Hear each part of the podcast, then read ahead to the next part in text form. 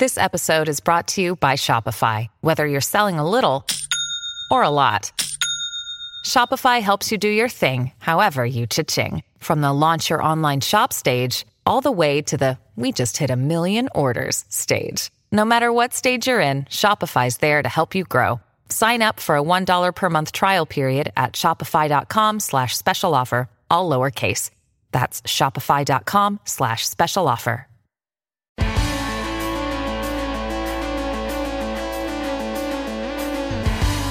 Pod Next. Pod Next.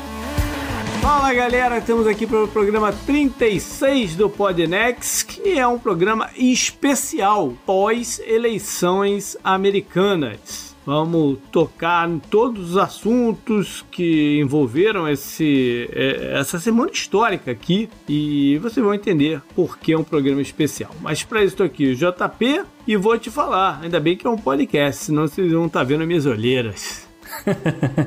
salve ouvinte, salve JP, aqui é Gustavo Rebelo, arauto do caos e bem-vindos ao pior cenário possível. Você acha, Gu? Eu achei que ia estar muito pior do é, que hoje, tá mas tudo não, bem. Não, não, não, não, não, não, não. Vocês não viram nada ainda.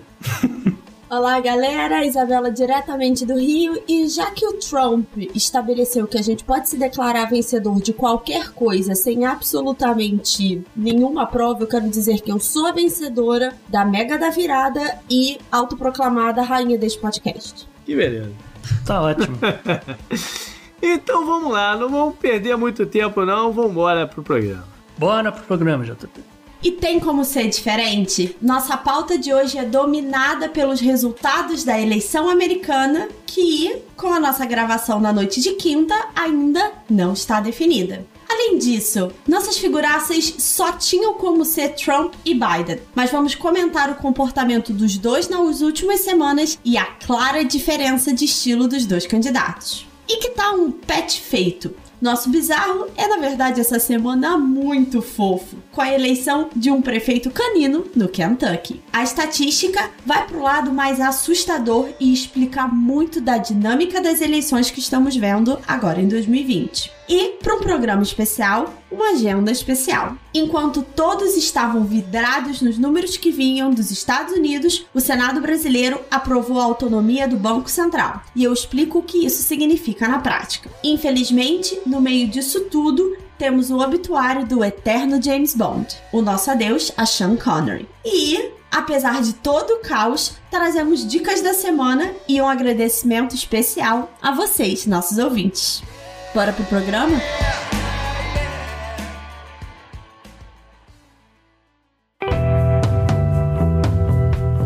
Assunto quente da semana.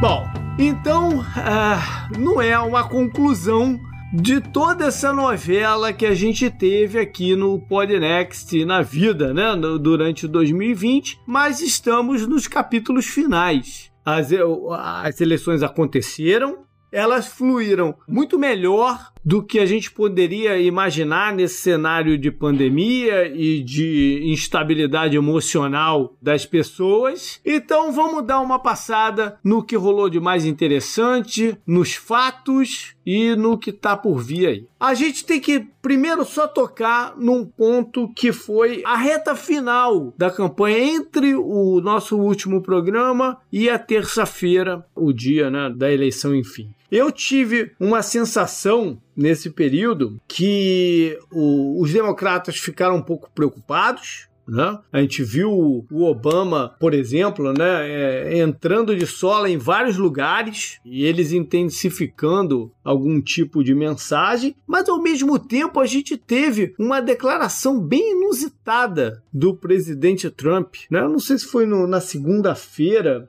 em que, é, acho que foi na segunda-feira, em que ele falou um negócio, para mim foi até chocante. Ele falou que é, vencer é fácil, difícil é perder. especialmente para mim. E ele tava com um semblante meio, meio down, né? E, e ele normalmente não, não, não, deixa passar esse tipo de sentimento, esse tipo de, né, de, de preocupação. Aquele foi um depoimento para mim bem, bem marcante desse período inteiro. E, ah, mas enfim, é, chegou a terça-feira, né? E, e, as coisas começaram a acontecer. A gente passava as imagens, né? Das eleições, dos locais. Não tinham lá grandes filas, igual a gente tinha visto no período de votação antecipada, né? Filas às vezes de 6 horas, 7 horas. Não, não, teve. Eu fui levar aqui meu filho na escola, passei por uns três locais de votação, não tinha ninguém, né? E, e parte é porque a gente teve 103, aproximadamente 103 milhões de votos antecipados. É voto pra caramba. Essa para mim é uma de... vai ser uma mudança de paradigma nos Estados Unidos. Muita gente aprendeu a votar pelo correio, os estados aprenderam a lidar com isso. E se vários anos o problema era você ter os seus eleitores comparecendo para votar, né? a gente fez um programa dizendo todas as dificuldades que você tem para ir na própria terça-feira votar. Pode ser que essa seja só a primeira de muitas eleições que a gente vai ver recorde atrás de recorde de número de votos absolutos pelo país. Uhum. Vem de conta com aquilo que a gente falou, né? Que não é um feriado, a pessoa precisa sair do trabalho existe uma facilidade muito maior. Né?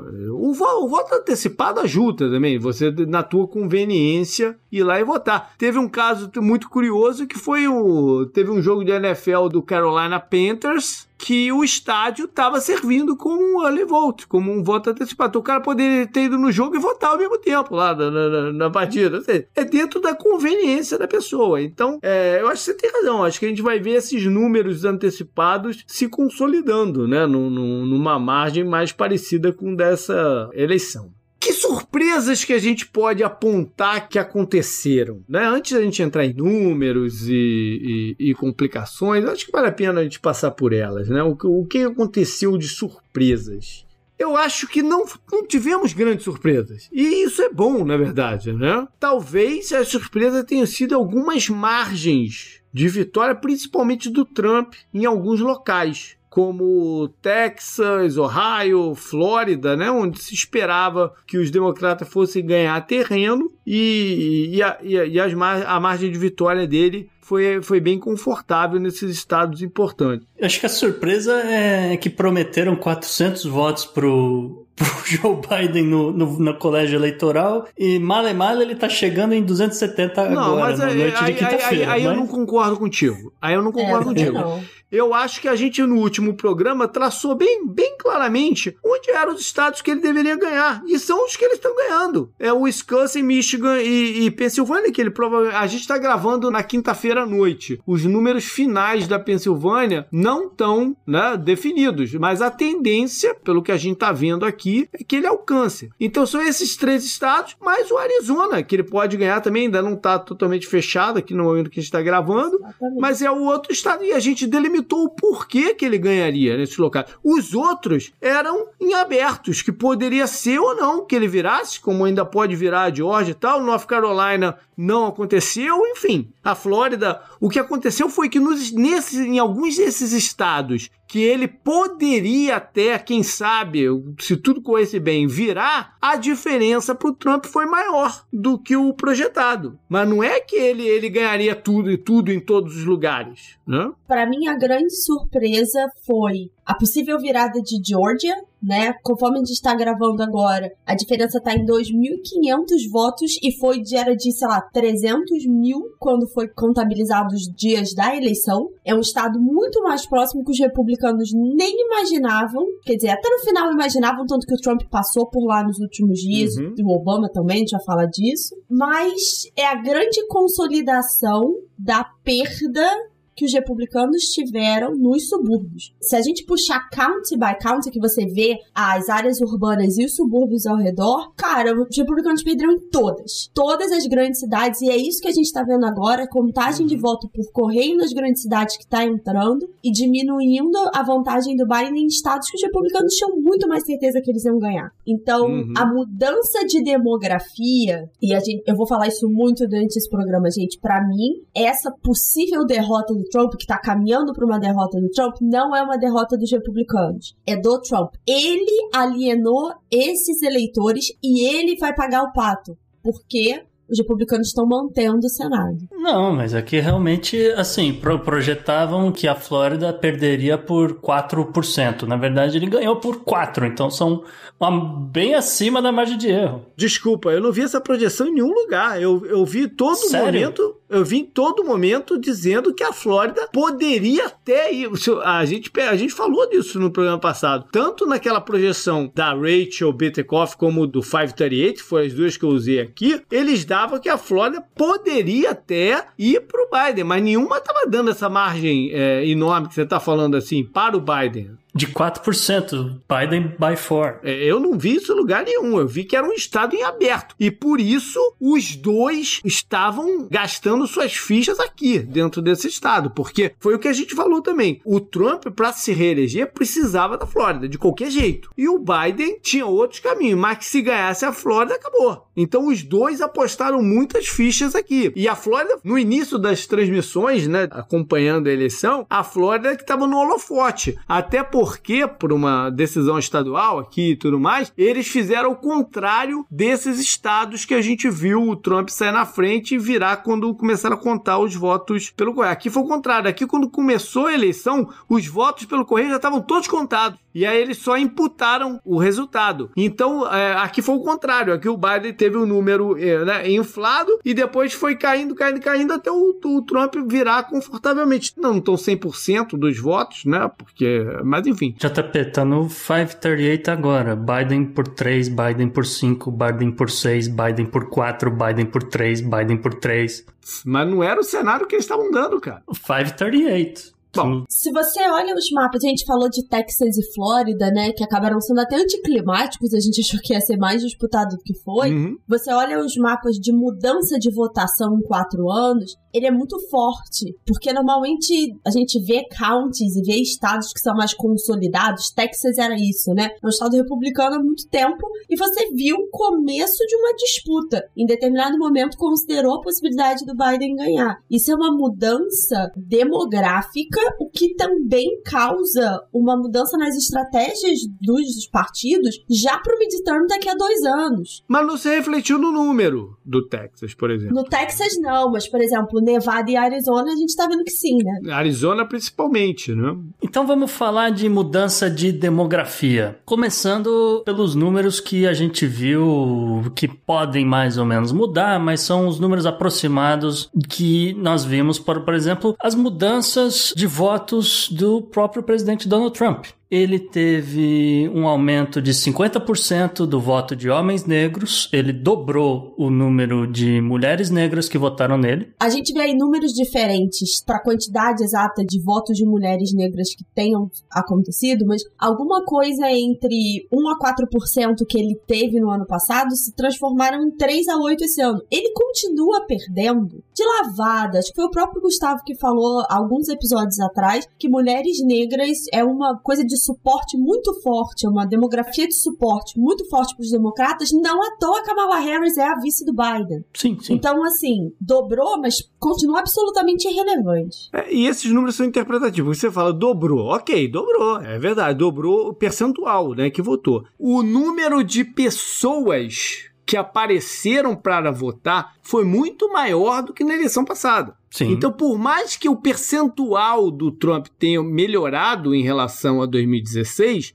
no número bruto, essas demografias fizeram uma diferença danada pro Biden. Por isso que a gente está vendo ele ganhar no Wisconsin, no Michigan, porque essas demografias que moram em Milwaukee, em Detroit, em Filadélfia, em Atlanta, né? Tá aí a votação da Georgia. Essas demografias foram para as urnas, foram votar, entendeu? Então, por mais que o percentual dele tenha aumentado um pouquinho, em número bruto, os votos pro Biden foram muito mais. Enfim, estão fazendo essa diferença aqui. É, obviamente registraram muito mais pessoas, isso é verdade, muito mais pessoas, inclusive no dia de votação. Isso foi uma das coisas observadas no Wisconsin. Eu só estou dizendo que quando você quebra esses números, aonde o presidente mais perdeu voto foi entre os homens brancos uhum. do que nas outras demografias. Ele aumentou em todas as demografias. Ele só realmente perdeu entre os homens Sabe brancos. Sabe qual é a parada? Ele não perdeu. O que acontece é que mais homens brancos outros que não votaram nele na passada apareceram para votar agora. São caras que provavelmente não teriam votado nele na última também. Pode ser também. É uma forma também. E por isso que eu falei que é uma derrota do Trump, porque assim como na primeira eleição Obama a gente viu muita demografia aí para eleger o primeiro presidente negro, a gente tá vendo em 2020 muita gente querer votar para tirar o Trump do poder. Tanto que tem vários estados que o Trump perde no voto pro Biden e você tem os republicanos mantendo o Senado e mantendo, ganhando casa, ganhando a Câmara. Então é uma derrota dele. É, mas de qualquer forma, só queria pontuar que, de fato, é a maior vitória republicana entre minorias desde Nixon em 1960. Uhum. Ele, Nixon, que era governador da Califórnia e, obviamente, trouxe essas minorias para dentro. Eu vi uma pessoa falando há pouco tempo atrás que essa coisa de inflamar a base para ir votar, que era a grande estratégia dos democratas, ela faz com que a base do outro também se inflame, porque fica com raiva do tipo de propaganda e de coisas que você faz para dar essa inflamada, e você na verdade inflama todo mundo. Então por isso que você vê essas diferenças aí da eleição passada, que a pessoa não estava empolgada para votar. Né? Você pega o número do Trump total de votos é muito maior em, em 2020 do que em 2016, mas mesmo assim o número do Biden é maior ainda de voto popular. Sim, é, é, o recorde histórico atual, na verdade. Em números absolutos, a maior da história. Exatamente. Vamos falar de números então. No voto popular, né, que não define nada, mas é importante a gente mencionar aqui, na eleição passada, a Hillary ganhou do Trump com 48,2% dos votos contra 46,1% dos votos. Em absoluto, foram 65,8 milhões né, de votos para Hillary, 62,9 milhões de votos para o Donald Trump. Nesse momento que a gente está gravando, o Biden tem 50,5% dos votos já computados. Esse número vai mudar, porque ainda tem muito voto da Califórnia chegando. Nossa, muita coisa. Né? Muito voto da Califórnia ainda que vai chegar. E é, com 73,6 milhões de votos. E o Trump está com 47,7% dos votos e tem 69,6 mil. Ou seja, são, são números maiores do que ele teve na, na eleição passada. Eu queria registrar que a Joe Jorgensen, a representante do Partido Libertário, teve 1 milhão e 700 mil votos, mais ou menos. Que é bem menos do que os independentes da eleição passada tiveram. Sim. É, bem menos. Exatamente. É, e eu ia chamar a atenção que ela teve no Wisconsin aproximadamente 40 mil votos. E a diferença de votos no estado foi de 20 mil votos para o Joe Biden. É, mas você não sabe se os votos todos dela iriam para o Trump.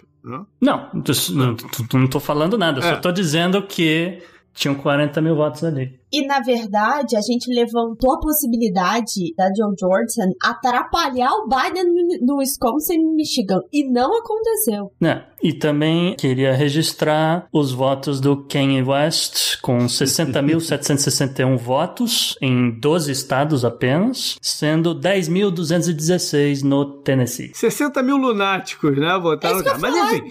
Alguém é. saiu de casa em plena pandemia. Esse foi o primeiro tweet de besteira que eu escrevi. De quem sai na pandemia para votar em Kanye West. Enfim, no colégio eleitoral, o Trump ele não uhum. virou nenhum dos estados que a Hillary ganhou na eleição de 2016. Ele tinha até uma certa esperança de ter chance de fazer isso em Minnesota e New Hampshire mas os dois acabaram né, uh, continuando para o lado democrata. Já o Biden, confirmados até agora, ele virou confirmados, né, com um asteriscozinho aí, porque a gente vai falar mais na frente, mas enfim, confirmados ele virou Wisconsin, Michigan, um pequeno distrito de dentro do Nebraska que tem uma regra diferente de divisão dos seus votos eleitorais, mas que se o Biden no final das contas ganhar com os 270, esse distritozinho fez toda a diferença do mundo. Exatamente. Né? Porque senão seria empate. Mas enfim, a Associated Press e a Fox News deram que ele tenha virado Arizona. As demais fontes de, de, imprensa, porque nos Estados Unidos não tem uma instituição como o TSE que tem no Brasil. Uhum. Né? Quem demarca que, que ganhou ou não. O negócio é são as, os veículos de imprensa, né? A Associated Press, é a Fox News, é a NBC, a CNN, o, o enfim, a ABC e, e, e o consensual entre eles é que dá a vitória. Então, duas delas, a Fox News e a Associated Press, deram vitória no Arizona. Por que, que isso é importante? Porque se, por acaso, agora à noite, o Nevada ou a Georgia é, declararem o seu vitorioso por lá, acabou. Essas uhum. duas já vão ter que dizer que o, Trump, que o Biden é o presidente. E as outras vão ou vão esperar ou vão embarcar, né? Uhum. Porque Sim. não deram o Arizona ainda. É, vai ser muito curioso esse, o que vai acontecer agora quando o próximo primeiro resultado oficial sair para mim, isso é uma das coisas mais interessantes da corrida desse ano. A gente falava muito da Flórida. Ah, vai resolver na Flórida. Mentira, a Flórida tá sendo praticamente irrelevante nessa contagem, né? Tá mantendo o Trump vivo, mas não vai ser a diferença. A gente tinha um temor, a gente vai falar muito sobre isso, mas eu, por que, que eu achava que ia estar tá muito pior? Eu achei que essa eleição ia estar tá muito mais dependente da Pensilvânia, onde tem uma chuva de processo e pode terminar com Nevada e Arizona. E aí, dane-se a Pensilvânia o que eu acho que é um dos motivos pelo qual as pessoas estão muito mais tranquilas na eleição. E se o Trump perde no Arizona, volto, é culpa dele. Ele inflamou o Arizona, ele comprou briga com a família McCain e John McCain está sorrindo do túmulo neste momento. Olha só, agora eu lembrei de um negócio que eu falei naquele programa, eu já nem lembro qual foi o programa, mas que foi um pouco depois das convenções virtuais. Lembra? Hum. Qual foi o programa? Foi o de. Foi o da pandemia mesmo? Não sei, agora eu não lembro. Mas não ele, eu, eu, eu falei que o, o discurso da convenção democrata mais importante, mais forte que teve, uhum. foi o da menina lá no Arizona, que falou que o pai dela tinha morrido por culpa do Trump. Aquele foi o discurso mais forte de todas as convenções da parada. E pode ter, pode ter influência aqui também. Claro. Eu vi, na verdade, uma análise que eu achei muito interessante, que quando você olha o Arizona, que isso é muito personificado. Isso acontece em outros estados, acontece na Georgia, mas no Arizona isso é muito personificado. O Trump não precisava ter comprado a briga com o McCain. Ele foi uhum. aquela figura de criança mimada que ele sempre é, polêmico do jeito que ele é. E isso pode estar tá causando a eleição, porque ele não ganha sem o Arizona. É. Naquele momento, ele estava num processo de limpa do Partido Republicano, de tirar do foco os republicanos tradicionais e colocar os republicanos malucos, entre aspas, aí, do, do, do segmento dele. Até diria mais, JP, ele estava num processo de, de eliminar alguns dos falcões do Pentágono, que é a gente ligada ao. E, logicamente, não só, não só é, a gente do Pentágono, mas gente ligada ao setor militar nos Estados Unidos. E, obviamente, John McCain, herói de guerra, não sei o que era uma dessas figuras. Deu certo em alguns lugares, né? Que, que os caras saíram mesmo. O próprio outro senador do Arizona saiu também. Um cara que no começo bateu de frente com ele, saiu, né? Saiu, ele eh, resolveu se aposentar. Teve resultado, por exemplo, na Carolina do Sul, que o Lindsey Graham foi inicialmente um combativo a ele e agora, né? É, é, é um dos principais caras. De, é um, um dos dois, ele com uma. Quando são os dois caras de frente dele no Senado, né? Então, então, é, é, foi, ele estava nesse processo aí e com o McCain deu muito errado.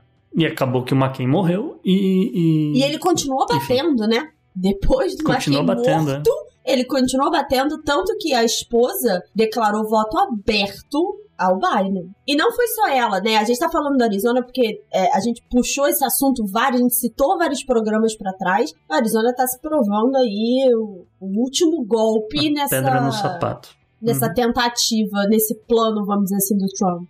Ou seja, para consolidar de vez que o Biden ganha o, o, colégio eleitoral, ele precisa, nesse momento, ou só confirmar a Pensilvânia, ou confirmar. Estado, né? Não, não, dois, né? Dois dos outros. Que aí Arizona e Nevada dois. precisam vir juntos, é. É, é ou ah, Arizona e ah, Nevada, sim, sim, sim, ou Nevada e Georgia, dois dos três. Tá, né? Arizona né? mais um, tá bom. É, é, dois dos três ou só a Pensilvânia. Só a Pensilvânia também já resolve. Provavelmente a gente vai dar um update aí do negócio.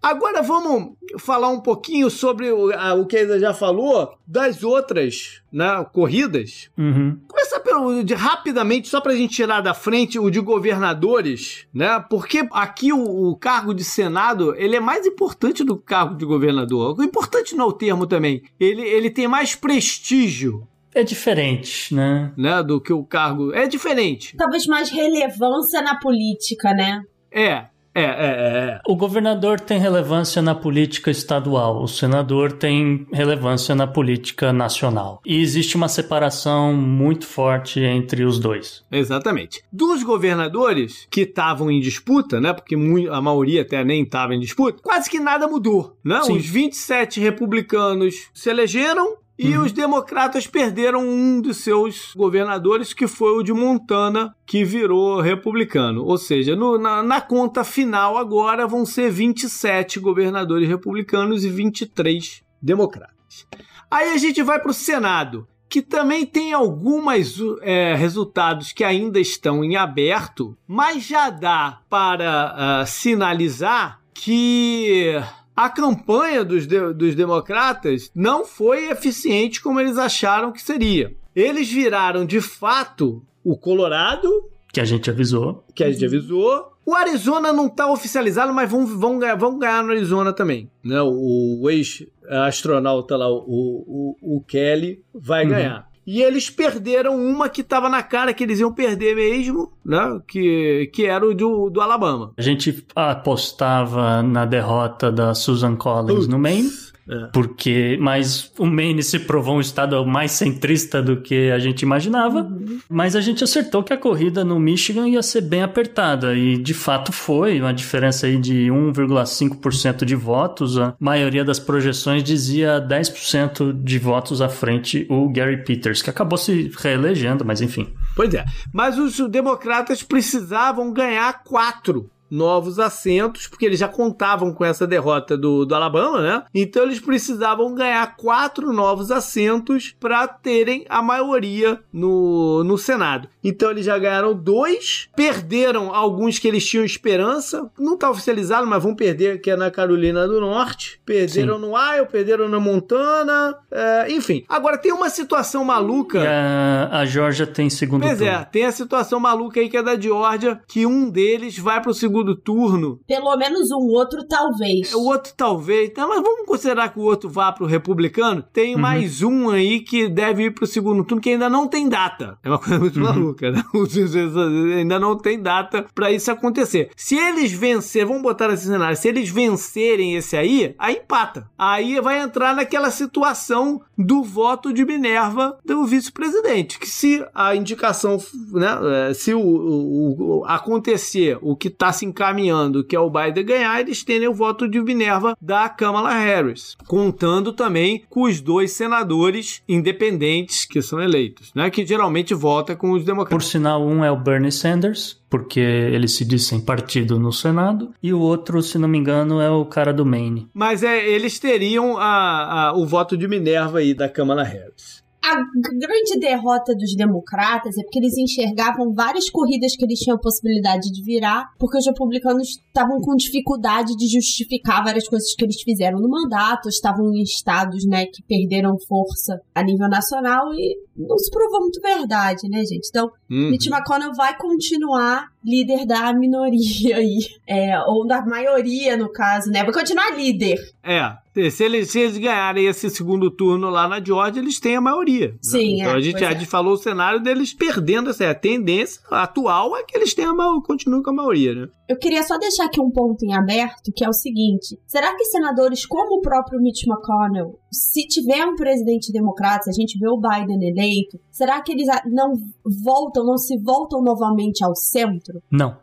Ele já fez essa declaração no Twitter. É, se for uma política que eles considerarem de centro, talvez eles façam alguma coisa. Se for qualquer coisa diferente da opinião republicana nesse exato momento, não vai passar nada. Então, o cenário lembra muito o cenário dos últimos dois anos do governo Obama, Sim. que nada passou no Senado. O que vai ficar em aberto, né, é o quanto o Partido Republicano foi extremado pelas políticas do Trump ou quanto realmente eles vão bater o pé. E a gente só vai ver isso depois que é, tiver todo mundo uhum. lá em Washington tomando as decisões. Vão ser quatro anos pra gente observar. Mas é por isso que eu digo que é o, é o segundo, é o pior cenário. Mas vamos ver. Depende. Pra Wall Street foi um grande cenário. As bolsas subiram Sim, por causa porque disso. Wall Street enfim, gosta de governos é, divididos, já. Exatamente. Mas enfim. é. Por fim, a gente tem as eleições do Congresso onde em 2018 as eleições do Congresso são bem específicas porque os mandatos é, são de todo mundo de dois anos só. Então estão todas as cadeiras em, em, disputa sempre, tanto quando tem eleição presidencial como as chamadas meio termo, né?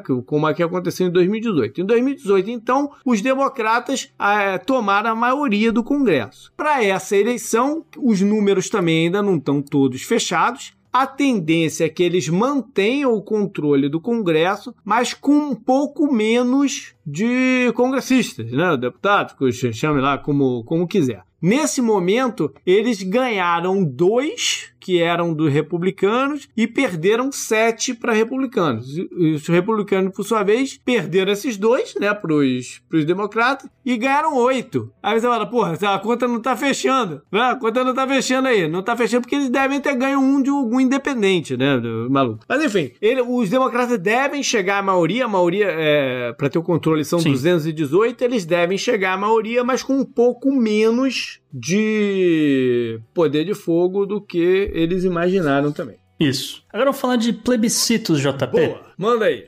Porque pouca gente sabe, mas eu, eu até postei no, no meu Twitter, porque a cédula de votação do americano é quase que uma prova do Enem. Tem milhares de questões, entre elas alguns desses plebiscitos. E aí você tem o plebiscito estadual, o plebiscito regional, o plebiscito só da cidade e por aí vai. Aí eu fiz um levantamento aqui de alguns resultados que já saíram e a gente pode comentar, por exemplo, que ao menos quatro estados passaram a legalizar a maconha recreacional, que no caso aqui é Nova Jersey, Arizona, Montana e Dakota do Sul. O Mississippi já não, tinha nada, maconha era completamente ilegal, agora passa a autorizar o uso medicinal da maconha. Ah, falando em Mississippi, esse é um dos estados que resolveram mudar a bandeira, porque a bandeira do Mississippi, para quem viu, se você não viu, procure agora, se você não quiser ver também não faz muita diferença, mas era uma bandeira que tinha um símbolo é, confederado na, na bandeira, né? Até hoje aí, mais de 200 anos da guerra e tudo, e a galera continuava com o símbolo lá. Agora eles adotaram agora a flor de magnólia, uma flor branca da paz, vamos dizer assim. Agora, Falando em legalização de drogas, o Oregon deu um passo extremamente liberal e agora o usuário com pequenas quantidades de qualquer entorpecente, qualquer tipo de droga, tá liberado. A gravidade do crime, né, foi reduzida. Então agora não vai mais para prisão. A gente já citou, né, a, a massa encarcerada de pessoas pobres como usuárias e tudo. Então uhum. é uma redução no nível do crime que faz com que as pessoas respondam em liberdade, é, não precisa, não tem mais tempo de prisão, pode fazer isso, por exemplo, com é, serviços comunitários. É, essa diferença na quantidade. Não é que liberalizou, tudo acabou e tal. É só que reduziu a pena para esse crime. A Califórnia, depois de um lobby muito grande de diversos aplicativos, e resolveu, e inclusive ameaça de sair do estado, resolveu votar contra a exigência de direitos trabalhistas, uma medida que foi aprovado no legislativo do estado. Então agora é, economia, vamos dizer, uma economia alternativa de aplicativos ou o bico, ou sei lá, não conta mais Gig como economy. É, é, é, é, é o bico, é o popular pico. Não conta mais como um, um, trabalho. Não tem vínculo empregatício com Isso. o desenvolvedor do aplicativo. Então, o desenvolvedor não tem obrigações, não está sobre as mesmas leis, na verdade, não está sobre nenhuma lei trabalhista do Estado. Então, salário mínimo, condição de trabalho, isso nada disso acontece. Isso. E por fim, a Flórida vai aumentar o salário mínimo. Só que é um pouquinho ter um, ter um asterístico nisso daí, porque é um aumento gradual que só vai ser concluído em 2026. É, geralmente, é o aumento do salário mínimo nos Estados Unidos é, é, acaba sendo gradual. A própria Califórnia realmente vai só ter salário mínimo valendo 15 dólares ou mais, se eu não me lembro agora, mas só a partir de 2022. Então é, tem, tem um aumento gradual. Acontece que a Flórida hoje o salário é de 8 dólares e 56 centavos a hora. Ele vai passar a 10 dólares a hora ano que vem e eventualmente um aumento gradual vai chegar em 2026 a 15 dólares. Bom, agora a gente tem que levar pro, pro cenário né, do que pode acontecer quando, se todos os números estão indicando, né, quando se chegar à conclusão que o Biden ganhou essa bagaça. Uhum. E o Donald Trump já, já não só ameaçou, como já começou a entrar com os processos aí, com os lawsuits, né, com, com, com os uhum. processos, para tentar embarrear alguns dos processos estaduais que estão rolando. Um, uma das coisas mais importantes aí do, do daquele cenário do, dos democratas ganharem com Arizona e Nevada, se forem confirmados, né, porque ainda não estão, uhum. é, é justamente não precisar da Pensilvânia onde talvez de todos os processos que ele está metendo aí, é o que tem alguma Mais base mérito. legal. né? Algum mérito, porque o resto não tem, né? O resto é só para embaçar a situação mesmo. Na Georgia já, já, já o juiz já deu contra eles, acho que no Wisconsin também. Nevada enfim. ele já perdeu um, né? Pois é, mas na Pensilvânia essa parada pode ficar atolada aí e isso acabar até no, quem sabe, no, no, no Supremo, por causa de uma mudança de regra regra que aconteceu pouco antes da eleição, de quando que pode chegar o, os votos pelo correio e tal. Tanto que na Pensilvânia, os votos que chegaram depois da terça-feira estão sendo completamente separados para que eles possam ser contabilizados ou não, dependendo da decisão das cortes. Por é isso que eu acho que esse é um cenário infinitamente melhor do que a gente achou que seria, porque a gente chegou à conclusão, ou não só eu, mas muita gente achou que o problema seria a Pensilvânia, né? A decisão estaria uhum, lá, uhum. e que aí seria judicializado se arrastado. Tanto é. que uma das análises que tem sido feitas é como Biden ganhando Nevada e Arizona, e aí ele fecha o 270, uma vitória, por exemplo, na Georgia,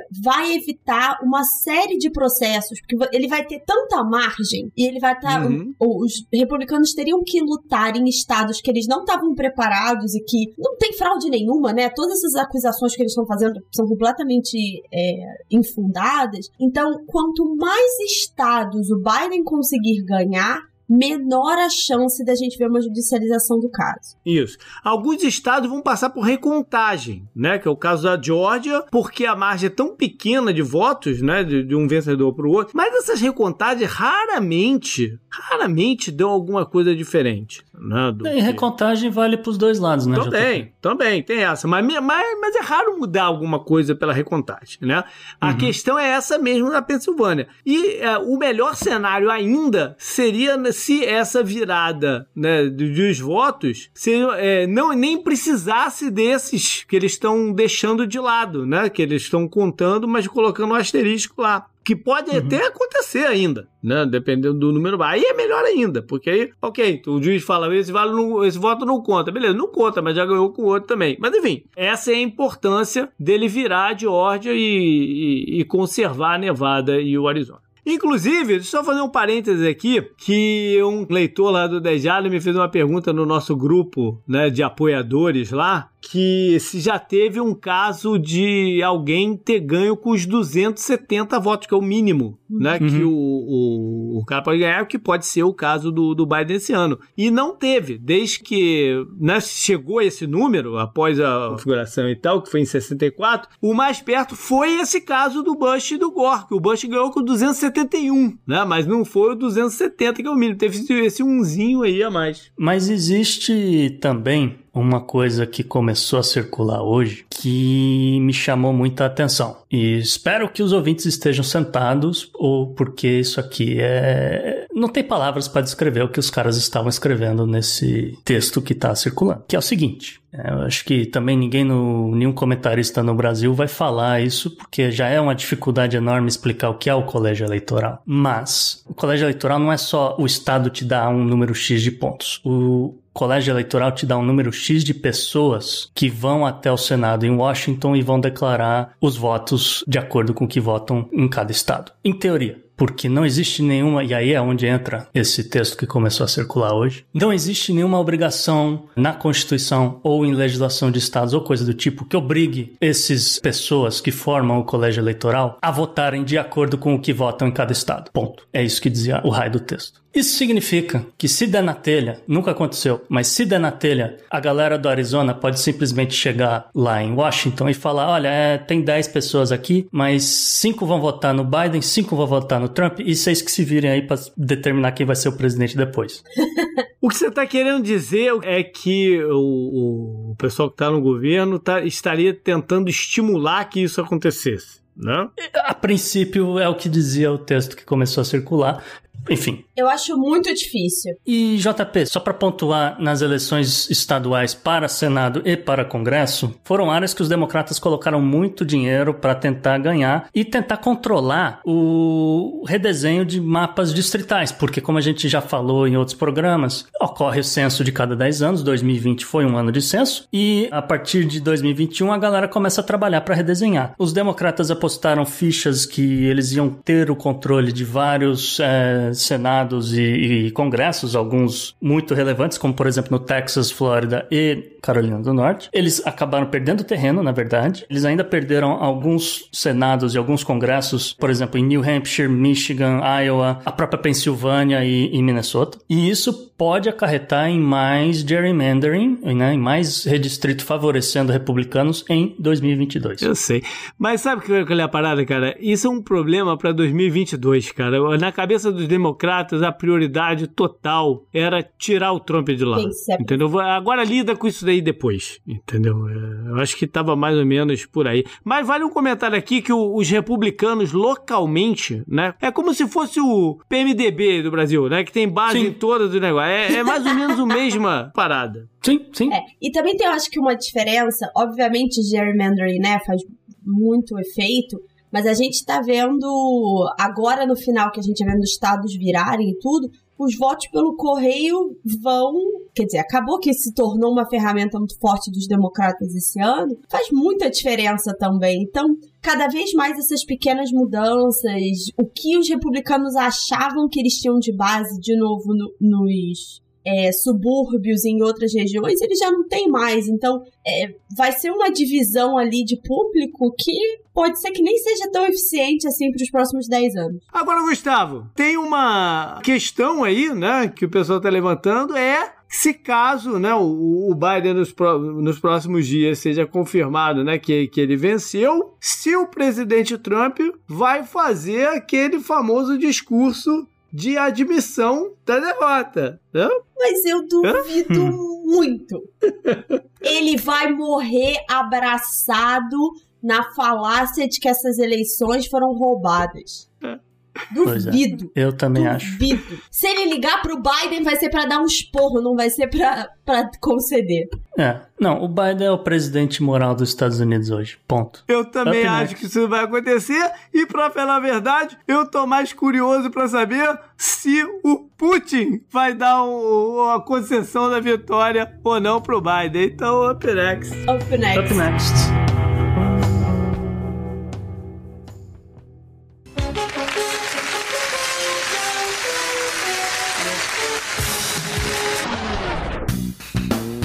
Como eu disse lá no começo, a gente tem um programa especial. Tão especial que a gente não tem uma personalidade aqui hoje. Se a gente já tivesse o presidente declarado, provavelmente a gente colocaria aqui. Mas a gente não tem. Uhum. Então a gente tem a disparidade de estilo dos dois candidatos a presidente americano. Perfeitamente. Na madrugada de quarta-feira, Donald Trump fez. Eu não tenho nem palavras para descrever o que ele fez, mas ele, ele começou um discurso até razoável eu achava que, que era bem razoável, pelo menos. Até o momento em que ele fala que a galera devia ir para casa, que não devia ter mais contagem e que tava tudo certo e acabou. Até, até antes disso era razoável. A partir desse ponto, ele feriu o princípio básico de república, entendeu? Ali ele quis dar, vamos, vamos, vamos usar a linguagem popular, ali ele quis dar o golpe. Ah, isso que ele fez é detestável. É uma excrescência o que ele fez. Para mim, esse discurso do Trump é, é no mínimo, no mínimo irresponsável. Ele tá, obviamente, inflamando a base dele, é, ele tá, obviamente, sendo esse garganta que ele é, né? Que ele tenta ganhar no grito é, essa criança mimada que acha que bater no pé vai, vai conseguir as coisas, mas é muito mais do que responsável. Ele tá rallying up, né? Ele tá é, botando fogo num público que tem certas tendências violentas. A gente viu, depois que ele pediu para parar a contagem, por exemplo, no Arizona, né? Teve aí muitas coisas. A gente viu vários apoiadores deles indo com armas para frente dos centros de contagem. A gente teve no dia de votação milícias a pró-Trump fechando os acessos à cidade de Nova York para impedir que as pessoas fossem votar. Então, assim, ele tá. É, quando a gente diz que é no mínimo irresponsável, porque a gente espera, o JP falou, né, que as instituições prevaleçam e que Sim. todos esses. É, não todos, porque, de novo, na Pensilvânia tem algum mérito, mas vários desses processos que ele vem colocando nos estados são grandes cortinas de fumaça. E a gente espera que as cortes estaduais reconheçam isso e falam, cara, não tem o menor mérito, como elas vêm fazendo mas isso pode causar toda uma, uma bagunça, né? De, de levar tensões para as ruas. Alguém comentou no meu Twitter, não sei se foi no meu ou no, no Podnext, perguntando: ele tá tentando começar uma guerra civil? Não é possível que esse homem não tenha noção das consequências da coisa que ele esteja falando. É um pouco de desespero. Mas o. o, um o eu acho não, que. Não, eu acho que não é só desespero, não, JP. O que ele falou hoje. Não, parem então, a contagem. Hoje é pior. Hoje é, hoje pior, é pior, né? O de terça-feira de madrugada que me fez ficar aqui até as duas e meia da manhã esperando ele falar, porque até porque ele atrasou, faz parte é. dessas olheiras que eu tenho aqui. O que ele falou foi um misto de já querer né, começar esse processo de confusão, mas um misto também de um pouco de ilusão dele mesmo, que de repente lá no íntimo ele pode até ter pensado que os votos que iam entrar não iam ser o suficiente para ele perder, porque ele é tão é, megalomaníaco, que né? Que, uhum. que, que, eu acho que foi um misto das duas O de hoje não, o de hoje foi bastante não. responsável e já não. tem, né, personalidades do próprio Partido Republicano vindo a público e falar que não é aceitável Exatamente o que ele falou, exceto o, o, novo senador lá do Alabama que diz que ele tem toda a razão de fazer isso. Mas enfim. É... Não, quando ele fala, quando ele, ele twitta, por exemplo, parem a contagem, ele não está falando para a galera que está fazendo a contagem Lógico, parar é. a contagem. Ele está falando é para a galera ir lá Sim. e parar a contagem por ele, pois entendeu? É. é invadir, é. é invasão, é a galera armada, etc. Isso é uma excrescência, isso é o fim da democracia, como seria o fim da democracia a galera lá do pois é. colégio é. eleitoral resolver mudar o voto. Aí a gente tem o outro lado, né, que são as declarações do Biden desde que começou isso tudo, que são num tom completamente diferente. Ele em nenhum momento até agora é, falou que já ganhou, né? Ele só fala que tá bem direcionado para ganhar, é, né? Tenham paciência. E, é, tenha tá. paciência. Vamos contar todos os votos. Exatamente. E marcando uhum. que mesmo que você não tenha votado em mim, eu vou ser um presidente para todo mundo. Né? Mas é, isso é, todos é falam, né, JP? Mas, mas, mas isso. Não, não, o Trump não fala, fala. Não, o Trump jamais falaria algo assim. Jamais falaria. Não, ele algo falou, assim. ele falou, mesmo que você não vote em mim, eu vou abaixar o seu imposto, você vai ter mais dinheiro. É, mas não vai ser um presidente para todos, não é isso? É outro tom, é outro tom. Para mim,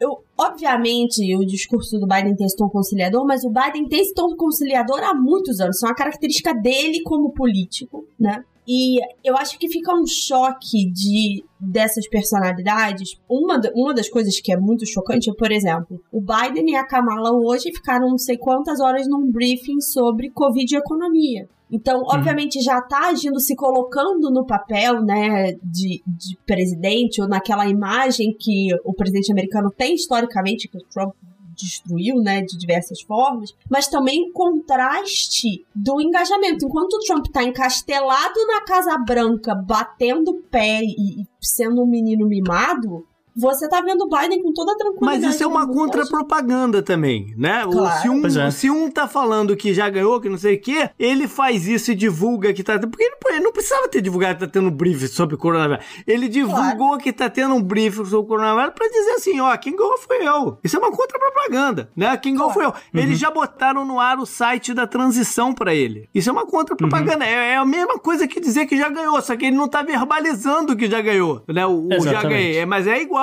O fato dele ir também, porque se você olha, depois que o Trump foi de madrugada, né, na madrugada de terça pra quarta e fez esse discurso super inflamado, os auxiliares lá, né, os- as pessoas que falam com ele, meio que conseguiram tirar ele da mídia, ele ficou só mandando tweet é, bufando pela internet. Uma vez que o Biden vai pra frente das câmeras, o Trump quer ir também pra responder e ele vai cavando a própria cova, né? Uhum. Então, nesse exato momento, os Estados Unidos têm um presidente para algumas redes de TV, ele tem um presidente para outras redes de TV e rádio, e é, nesse exato momento, para mim, o presidente é o Kanye West. Up next. Ai, que horror, Gustavo, não.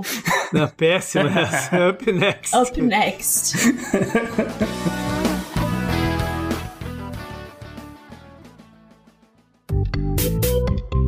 Our enemies are innovative and resourceful, and so are we. They never stop thinking about new ways to harm our country and our people, and neither do we. You can actually see Russia from land here in Alaska.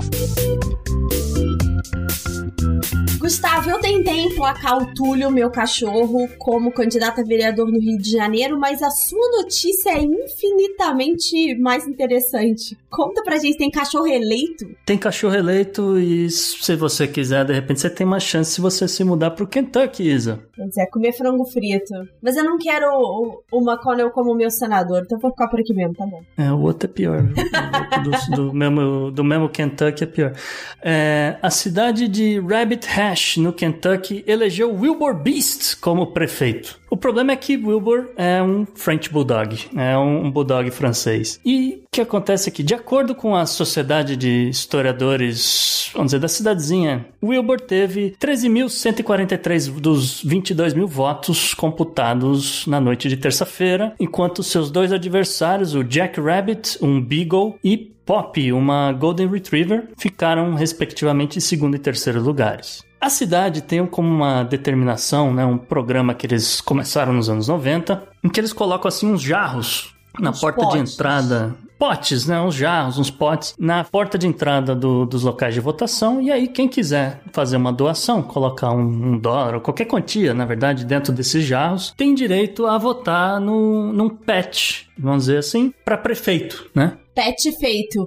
Hã? Hã? É, o pet feito. É, exatamente. E é, quem vence a eleição determina para que fim o dinheiro é utilizado. Então, por exemplo, eles têm supermercados históricos que pegaram fogo, que precisa fazer uma reforma. O, o PET, de repente, determina que o dinheiro pode ir lá fazer uma reforma, pintar uma, uma cerca, alguma coisa assim do tipo. Enquanto que, de fato, ele, o nosso amigo Wilbur aqui, ele tem um- uma página oficial lá no Facebook, no qual moradores podem fazer umas queixas, podem mandar mais mensagens do que precisa ser feito, etc., para que o pet feito faça, vamos dizer, resolva problemas do, do próprio prefeito poderia fazer. E aí você coloca depois né, nas redes sociais a foto aqui do nosso amigo prefeito de Rabbit Hash, Kentucky. Up next. Up next. Up next.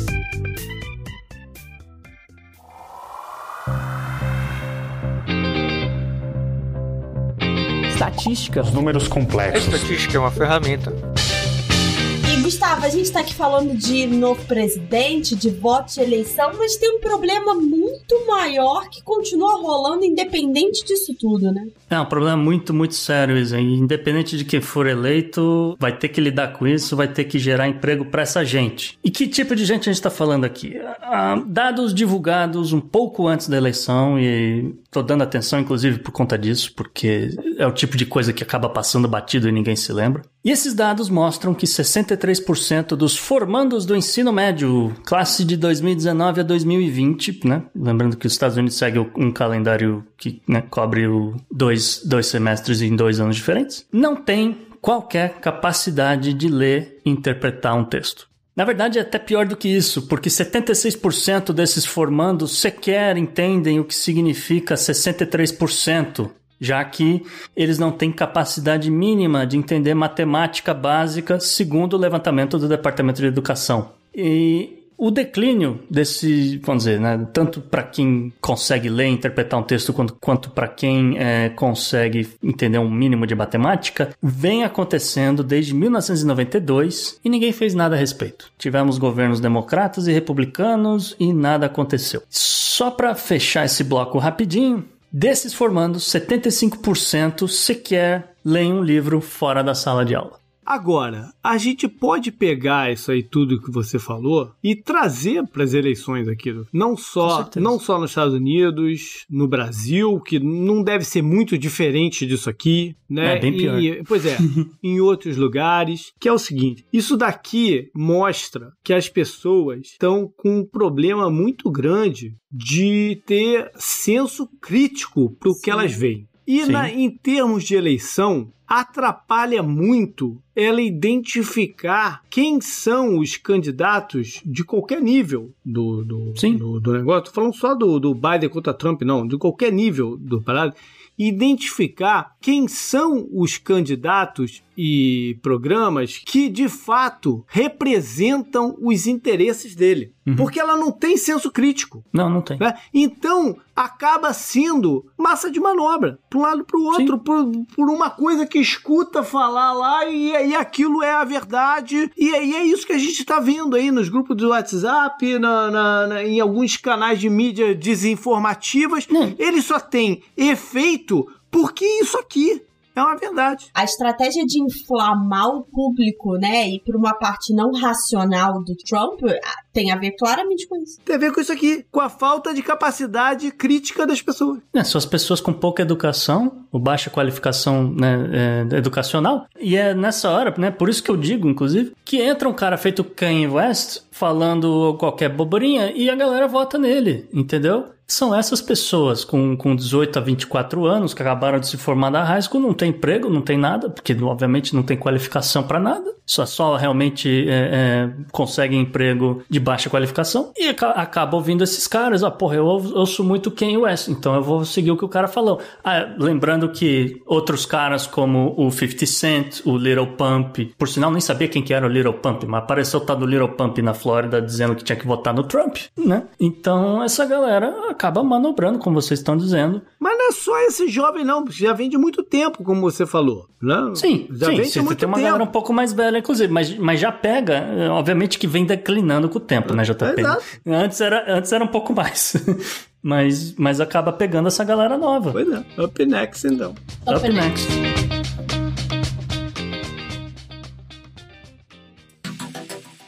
Anote no seu calendário. E JP, na agenda da semana, o que, que você traz pra gente? Nada.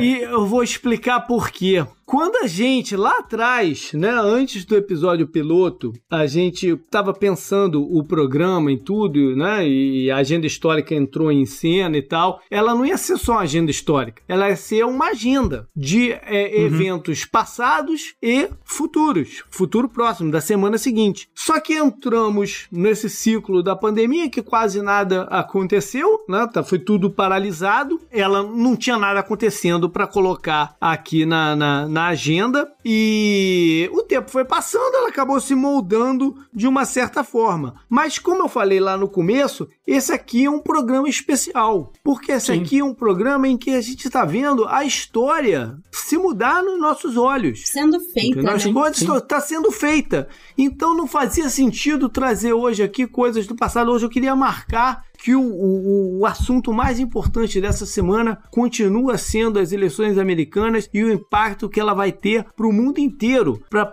as uhum. futuras eleições aí da Europa, Isso. do Brasil e de qualquer lugar. Isso, JP. E se você me permite um pequeno teaser, esse é o primeiro de alguns episódios especiais que a gente tem na manga. Uh. uh.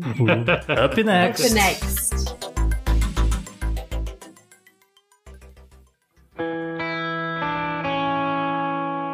Economy. Economy. Economy. Economia mundial. O programa é quase todo sobre a eleição americana, mas a gente vai abrir espaço para algo muito importante que está acontecendo na economia, específica economia brasileira, Bela. Pois é, JP. Enquanto todo mundo estava de olho nos resultados americanos, em plena terça-feira passou no Senado, ainda vai ser levado para a Câmara, o projeto de autonomia do Banco Central. Então, eu queria esclarecer para a galera o que isso significa e, antes de mais nada, lembrar que isso é uma promessa de campanha campanha do Guedes, não é do Bolsonaro, né? Considerando que o Guedes foi é, embarcado aí, ele é uma promessa de campanha do Guedes. Finalmente sai do papel mais uma das promessas econômicas que levaram muito mais tempo do que se esperavam para sair. Deu uma animada no mercado, porque as reformas aí estão paralisadas. Então, é, vale a pena a gente trazer aqui rapidinho. Então, vamos, vamos esclarecer aqui, gente. O que, que faz o Banco Central de um país? Ele controla a política monetária, que é, na verdade, como se fosse um fantoche e que você movimenta a taxa de juros e a impressão de moeda e você usa isso como instrumento para controlar a inflação e estabelecer crescimento econômico. Se o Banco Central tivesse sempre diretamente relacionado à política, atrelado à política, como ele é hoje no Brasil, o presidente da República pode demitir o presidente do Banco Central a qualquer momento, você tem uma possibilidade de ingerência muito grande para uso populista desse cargo e dessas políticas. Isso ficou muito claro, por exemplo, para a gente no governo Dilma. Teve uma forçação de queda de juro, uma série de outras políticas, mas assim, todo governo faz isso de uma forma ou de outra, tá? A autonomia do BC garante, então, que o presidente do Banco Central tenha um cargo com mandato. E isso garante que ele não pode ser demitido pelo presidente. É assim que funciona nos Estados Unidos. Então, a gente tem aí o presidente dos Estados Unidos escolhe o presidente do Banco Central que fica quatro anos, não importa. A gente viu o Trump atacando Jerome Powell antes da crise do Covid, porque o Sim. Trump queria que o Paulo abaixasse juros, estimulasse a economia, e o Paulo, ali no direito dele, né, autônomo, não fez isso. No caso do Brasil, o mandato começaria no terceiro ano do mandato presidencial e duraria quatro anos, igual a nos Estados Unidos. O que significa que o próximo presidente eleito ainda lida com a autoridade monetária do governo anterior, que dá uma certa continuidade no processo. Tá? Além disso, tem muita gente que fala assim: ah, mas isso é ruim, né? E teve todo um discurso da Dilma na eleição de 2014, dizendo, por exemplo, que a proposta que a Marina tinha de autonomia do BC ia tirar comida da mesa dos brasileiros, aí todo um discurso de terror que na verdade não existe, gente. Qual é o ponto negativo? Você tem um descolamento da política monetária com a política fiscal, que é determinada muito pelo executivo e pelo legislativo, e pode ter, como aconteceu no caso dos Estados Unidos, uma política expansionista na área fiscal, com uma redução de impostos, e o outro lado segurando o crescimento, mantendo as taxas de juros altas. Mas uma coisa não é só o suficiente, tá? A gente tá vendo aí, é uma pauta que eu tô gerindo há algum tempo, de essa nova mudança de que só política monetária não resolve crise. A gente viu isso esse ano. Só a redução da taxa de juros, só os estímulos de emissão de moeda não foi suficiente. A gente precisou ver pacotes de estímulo vindo dos congressos. Então, essa separação, ela não necessariamente é ruim, porque na hora do vamos ver, na hora das grandes crises, na hora das pandemias, todo mundo caminha na mesma direção, porque o objetivo é sempre controlar a inflação e ter crescimento econômico. Então, tá rolando muita coisa nas redes sociais dizendo que isso é horrível, que é a entrega do Banco Central para os bancos. Gente, uma coisa não tem nada a ver com a outra, tá? Você pode até ver determinadas políticas que favoreçam mais aos bancos, mas isso não tem impacto direto, por exemplo, em políticas sociais. O Banco Central não tem nada a ver com as políticas sociais, com transferência de renda, com nada a ver. Então, você vê essa autonomia em economias mais desenvolvidas é um passo positivo, sim para todo o arcabouço institucional que a gente tem no Brasil. Pode até copiar esse modelo aí americano aí, sei lá, mas não copia do colégio eleitoral também não, por favor. Up next. Next.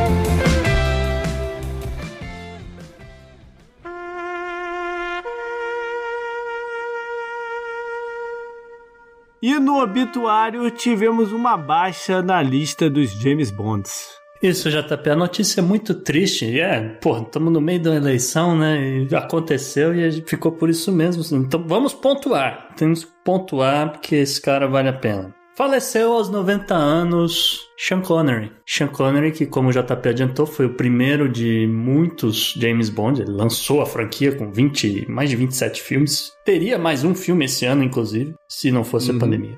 Mas tudo começou com ele, talvez o melhor James Bond. Sean Connery que foi coadjuvante em algumas franquias como né, Highlander. Não vou ter que deixar isso pontuado aqui, que independente de quem gosta ou não de Highlander, ele é a melhor, uma das melhores coisas no filme. E nas sequências. Pô, outro dia a gente tava falando de locadora. Uhum. E uma das memórias que eu tenho de ir na, numa locadora de bairro foi encontrar o filme A Rocha. Justamente tem Sean Connery e Nicolas Cage. Uhum. E nunca tinha ouvido falar desse filme, assisti e falei, puta filme bom! Porra, era moleque, né? Eu, eu falei, oh, que filme legal, puta Sean Connery, muito bom e tal, não sei o que, enfim. É uma das memórias afetivas que eu tenho. Ele demorou um bocado pra se livrar, se livrar não é o termo, né? Mas pra se desvincular da imagem do James Bond. Não sei pra quê, gente. Ele é o melhor James Bond de todos. Ele demorou um bocado para se desvincular, mas depois ele fez, já mais velho, né? Ele fez alguns bons filmes, e como você ah, falou, intocáveis. intocáveis, né? Foi o pai do Indiana Jones num deles aí. pai do Indiana Jones. É. Exatamente. Ele é escocês, né? Sim. E, e, ele ganhou o título de Sir, não foi? Da, Sim, é, Sir, Sir Sean Connery, é, exatamente. Claro. Ele é escocês, ele estava há muitos anos morando na, nas Bahamas, numa ilha nas Bahamas, na Bahama, é. e já estava mal, já tem um tempinho, né, com um problema aí de... É, consta que em 2011 a esposa dele revelou que ele estava sofrendo de, de é, Alzheimer, é, né? É. Tanto é que já tem bastante tempo que ele não aparece em filme e tal. E ele consta que ele morreu dormindo é, que eu acho que, sinceramente, é um dos melhores jeitos de você morrer. Eu tinha um cara que trabalhava comigo e dizia que é igual ganhar na loteria. É mesmo. É, abraça Sandman é. e vai, querido. É vai isso aí. Luz. Up next. Up next. Up next.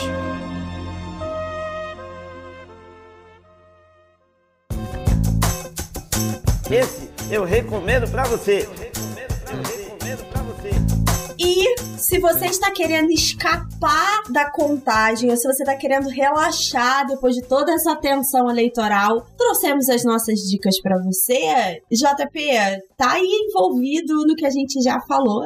O Gustavo acabou de mencionar ele, eu vou mandar aqui. Se você nunca leu Sandman, do Neil Gaiman, tá aí tua oportunidade. Entra lá no nosso link do, do Amazon Prime e gaste toda a sua fortuna comprando os, as edições, é, as edições que, que são chamadas Absolute Sandman. não sei se tem a tra... eu sei que eu sei que ele é traduzido para português, tem ele em português, uhum. mas é, é, o Absolute Sandman que é a coletânea, né? São edições uhum. lindas que eles Sim. fizeram com a capa dura, com é... Sim.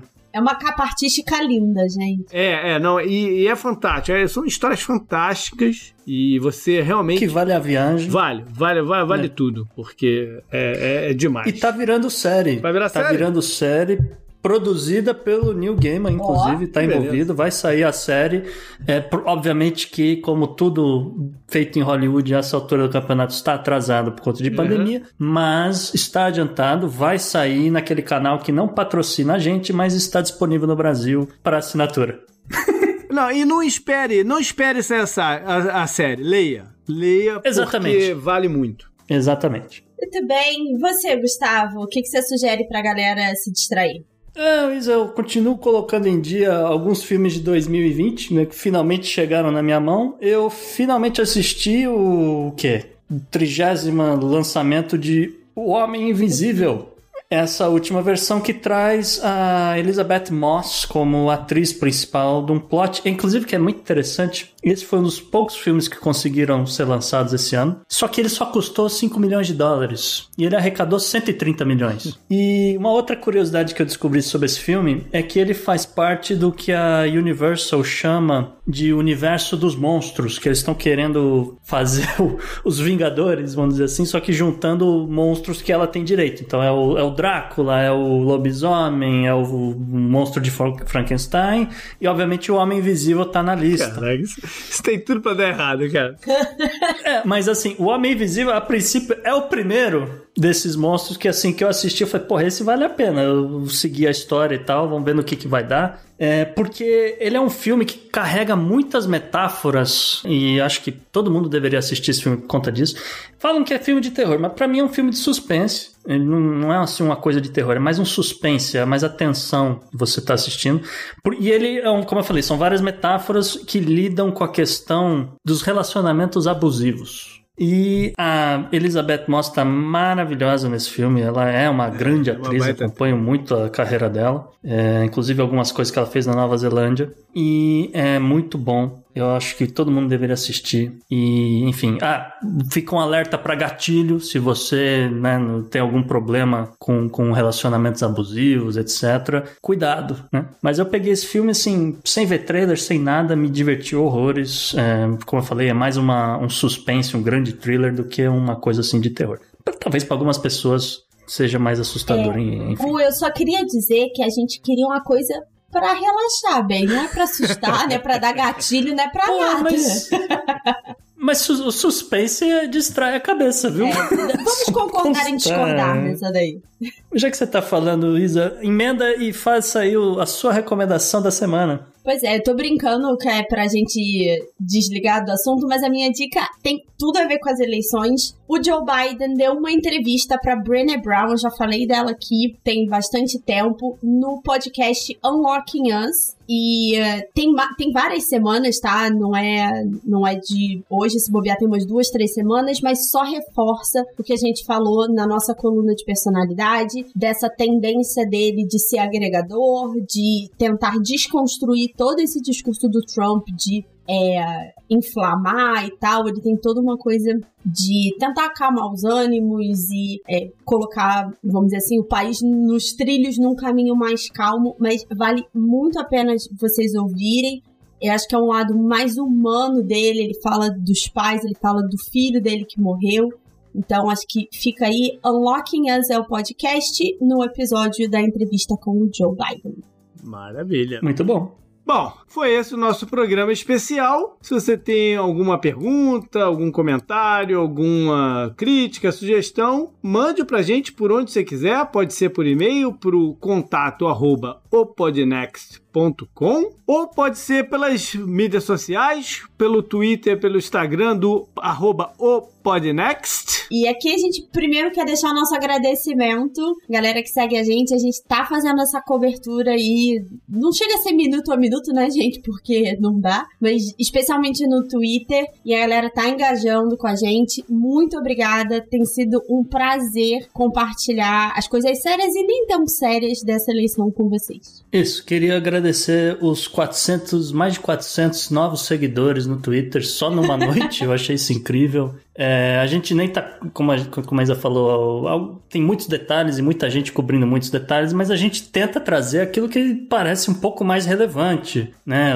Alguns momentos que a gente fala, putz, isso aqui vai para os livros de história, entende? E enfim, muito obrigado, gente. Legal. Então pode também é, mandar para os nossos pessoais. Tem no Twitter o JP Miguel, tem o Gustavo no arroba Gu Rebel. E para uma cobertura nem tão séria das eleições, Bela Fontanella, tudo com dois L's. Tchau, galera. Até semana que é vem. Mais. Maravilha. Mentira, até, até daqui a pouco no Twitter, hein? Abraço.